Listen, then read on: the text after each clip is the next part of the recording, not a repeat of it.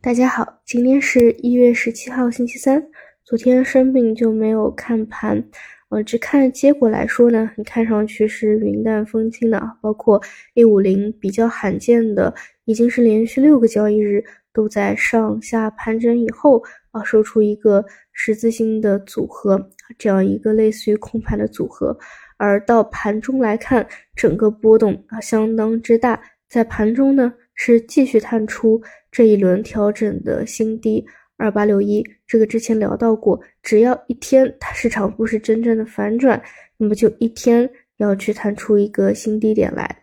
那么到了这样的一个破了二二年新低二八六三以后，啊，有明显国家队的一个托盘的动作，啊，比比较明显的是三零零 ETF 易方达这个啊，成交量是前天的八倍左右。啊，这里主要其实像三零零啊、五零啊，之前你去看主力流入的动作也好，还是国家队买入的动作也好，啊，也也已经绝对不是说第一次了。那你说这一次跟前几次的区别，我觉得主要是几个吧。第一个就是时间节点上啊，是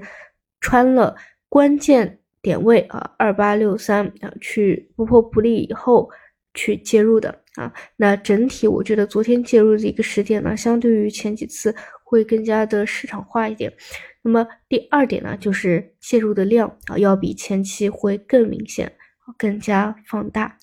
那截止到昨天收盘呢，整个全 A 啊，依旧是还没有站回长期趋势线的，啊，收了一个下影线来，嗯，继续摸底的一个节奏吧。啊，板块方向上呢？这里主要还是这么几块啊，光伏，然后啊旅游啊旅呃旅游的话就是容量相对偏小一些啊，光伏或者说有泛新能源的，它的容量会比较大一些啊。这块儿呃，我觉得依旧是，如果未来市场有一波反弹能好转的话，应该也是提前走出来的一个去聚焦的一个核心重点吧。除此以外呢，就是这个日经 ETF 啊，昨前天聊到。出现了比较高的溢价，这个依旧是情绪疯狂的节点啊。这里呢，就是关于像日经这种啊，你溢价那么高了，嗯，去年也出现过啊，这个就是短期肯定是有风险的。但是确实，它比较核心的一个原因啊，就是为什么出现这么大的一个溢价，除了就是一些失望盘啊，对于 A 股比较失望的资金，就是去寻求别的有赚钱效应的方向以外，还有和现在各个基金公司。它的 QT 额度告急也是息息相关的，因此对于这种比较稀缺类的品种啊，尤其是呃整个品种它的这个发行的数量不多的，可非常稀缺的品种，那么嗯，只要它的这个额度的问题不得到有效的一个解决，你这两天可能是去冲了日经啊，那么过两天资金可能往其他的这些方向去去跑啊，这个这个。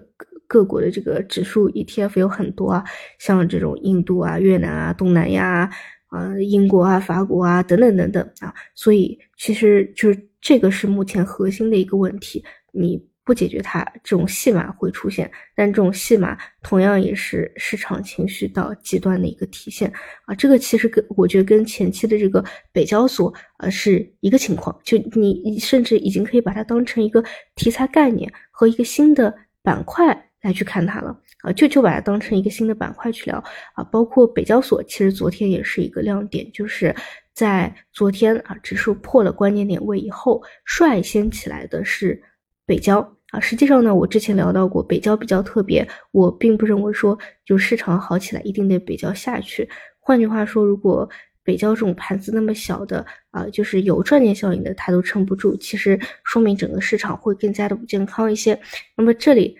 我甚至昨天啊，就是说，就说复盘的时候说，其实可以把这个北交啊作为一个。参考啊，因为毕竟之前那一波的下跌幅度已经非常之深了啊，它随时也有可能出现超跌反弹啊。包括你中期来说，它能不能够过之前的那个双重顶啊、双顶啊？之前是没有过，又下下错了一波，对吧？这个也都是不好说的。那么反而是可以把这个北交这一波调整到位啊，什么时候反弹起来，当成一个市场企稳的一个节点来看，而不要当成对立的这样一个一个一个方向来看。所以其实北交企稳啊，它才是在我看来才是呃一个一个市场企稳的一个重要的点啊，而不是说一味的希望北交去暴跌啊。当然，实际上之前那两周的下跌下挫，已经是相幅度相当之深了啊，都已经是到呃加速段的这种七张点这样的一个跌幅跌下去了。